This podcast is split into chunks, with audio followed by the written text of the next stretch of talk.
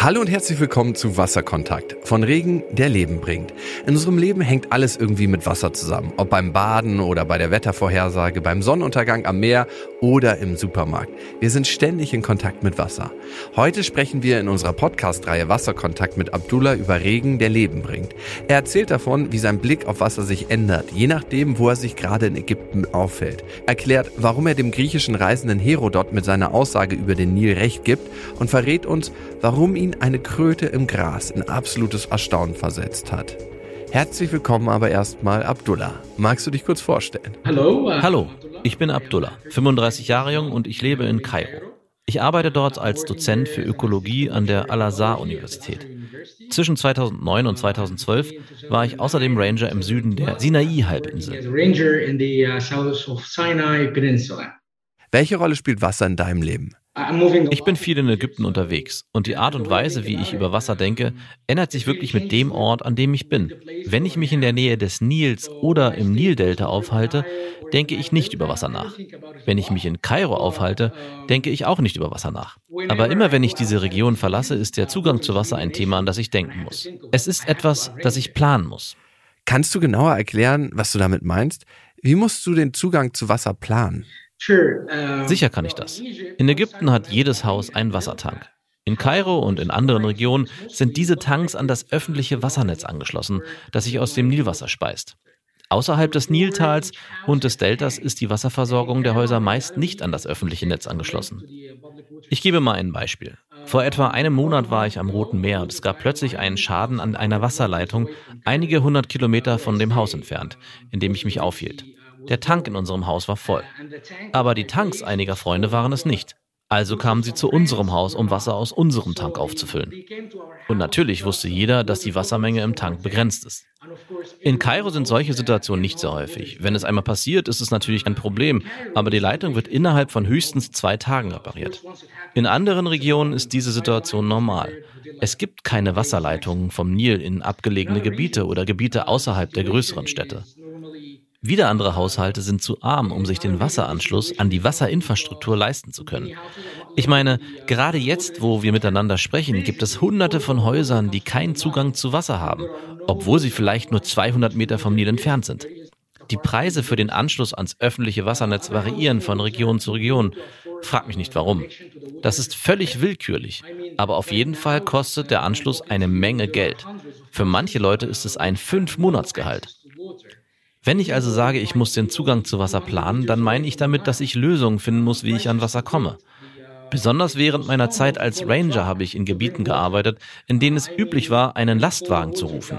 Das heißt, man ruft einen Wasserversorger an, also jemanden, der das Wasser aus einem Brunnen in einem anderen Gebiet holt, es in einen Tank füllt und auf Wunsch zu einem nach Hause fährt. Das ist eine übliche Vorgehensweise und eine sehr teure. Normalerweise sind diese Fahrzeuge sehr groß. Sie ähneln Tankwagen. In manchen Städten gibt es außerdem Leute mit Pickups, die Kanister mit gefiltertem Wasser verkaufen und einfach durch die Straßen ziehen und gefiltertes Wasser rufen. Gibt es denn noch andere Möglichkeiten der Wasserversorgung? Ja, manche haben zum Beispiel Zugang zu Grundwasser über einen Brunnen. Es gibt viele Brunnen im ganzen Land. Als Kind habe ich in einem Dorf gelebt, wo wir das Wasser mit einer Handpumpe gepumpt haben. Ich meine, die Leute benutzen tatsächlich ihre Hände, um das Wasser an die Oberfläche zu pumpen. Stell dir das mal vor.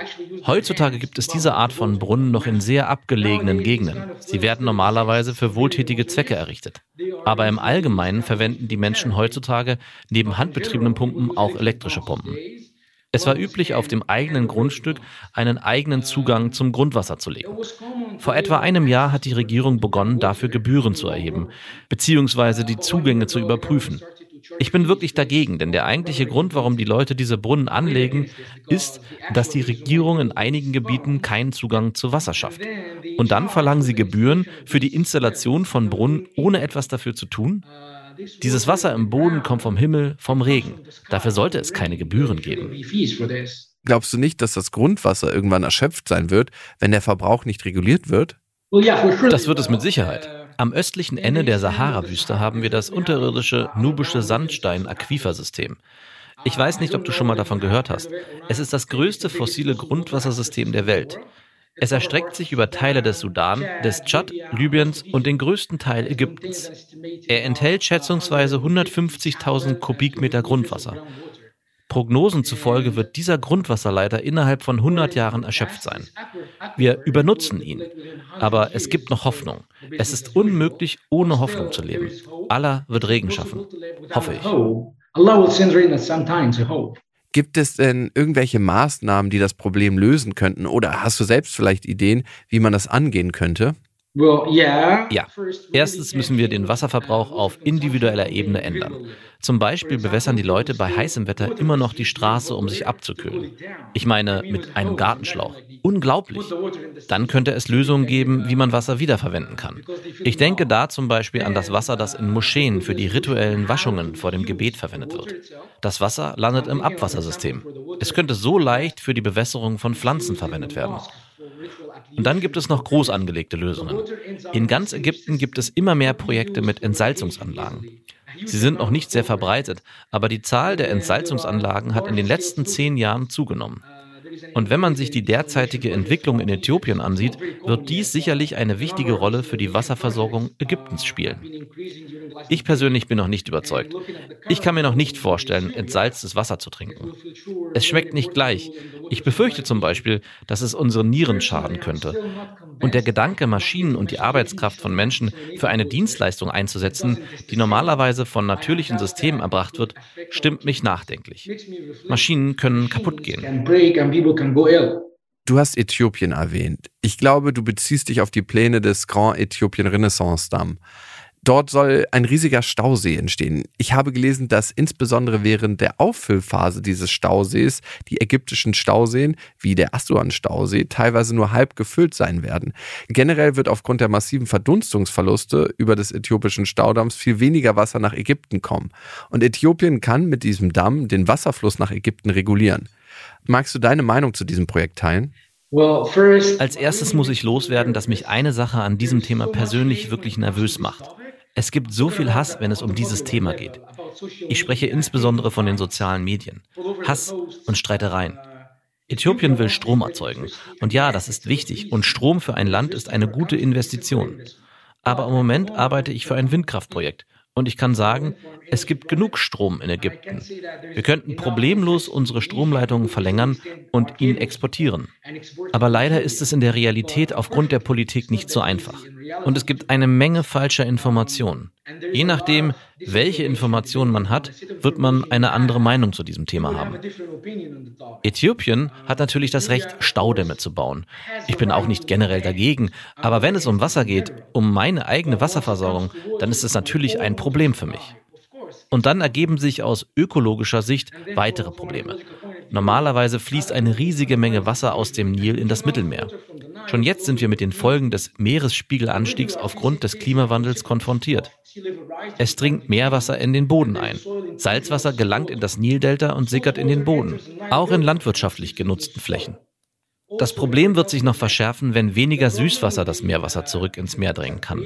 Ich fürchte, wir werden bald Wasser aus dem Mittelmeer in der Nähe von Kairo finden. Der griechische Reisende Herodot sagte, Ägypten ist ein Geschenk des Nils. Das heißt, wenn es keinen Nil gibt, gibt es auch kein Ägypten. Ich glaube, dass er damit sehr richtig liegt.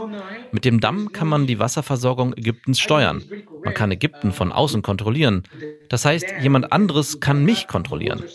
Jemand kann mir sagen, was ich tun soll. Denn ja, sonst werde ich Durst haben. Die Mehrheit der Ägypter trinkt Wasser aus dem Nil. Und unsere Landwirtschaft hängt davon ab. Wie gehen denn Landwirtinnen und Landwirte mit dieser Abhängigkeit um? Mehr als 90 Prozent der Landwirtinnen und Landwirte verwenden sehr alte Bewässerungsmethoden. Sie fluten die Felder, bis sie mit 10 Zentimeter oder mehr Wasser bedeckt sind. Dadurch geht sehr viel Wasser verloren. Ich würde sagen, dass wir in diesen Tagen einen kleinen Wandel bei den Bewässerungsmethoden beobachten können. Vielleicht, weil die Menschen befürchten, dass das Wasser nicht mehr ausreicht, um die Felder weiter zu fluten, wenn der Damm in Äthiopien gebaut ist. Immer mehr landwirtschaftliche Betriebe stellen auf Tröpfchenbewässerung um. Aber die Regierung muss diese Veränderung auch unterstützen. Während meines Studiums habe ich mit einem deutschen Professor gesprochen. Ich erinnere mich sehr gut an seine Worte. Er sagte, ich glaube, Ägypten exportiert Wasser zu uns. Ich habe nicht verstanden, was er meinte. Wasserexport aus Ägypten nach Deutschland? Wir haben nicht genug Wasser für uns selbst. Er hat mir erklärt, ihr exportiert es in Form von Trauben, Orangen und Erdbeeren. Ich meine, das muss wirklich aufhören. Vielleicht ist der Staudamm also doch gut für Ägypten. Wir haben seit Hunderten von Jahren Zugang zum Wasser des Nils und wir haben es genutzt, ohne darüber nachzudenken. Wir sind ein bisschen wie ein verwöhntes Kind, das Süßigkeiten will und nachdem es welche bekommen hat, will es noch mehr.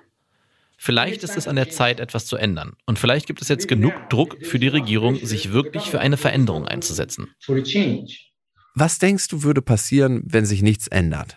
Oh, vor etwa zehn Jahren wurde ich als Ranger Zeuge eines Kampfes zwischen zwei Stämmen um den Zugang zu einer Wasserquelle während einer langen Dürreperiode. Ich meine ein richtiger Kampf mit Waffen. Früher, als es noch keine Dürre gab, kümmerte sich niemand um den Brunnen. Aber als andere Quellen versiegten, wurde er sehr wichtig. Und beide Stämme beanspruchten den Brunnen für sich. Bei den Kämpfen kam eine Person ums Leben. Es wird weitere Konflikte geben. Es wird weitere Kämpfe geben. Aber noch mehr als das, die Verfügbarkeit von Wasser wirkt sich auf die Stimmung der Menschen aus. Ich habe das schon so oft gesehen. Die Leute haben mürrische Gesichter, wenn es trocken ist. In Deutschland wäre das genau andersrum. Menschen hier haben normalerweise mürrische Gesichter, wenn es regnet. Bei uns ist das anders. Regen ändert alles. Regen in der Wüste ist wie ein Fest. Alles blüht auf.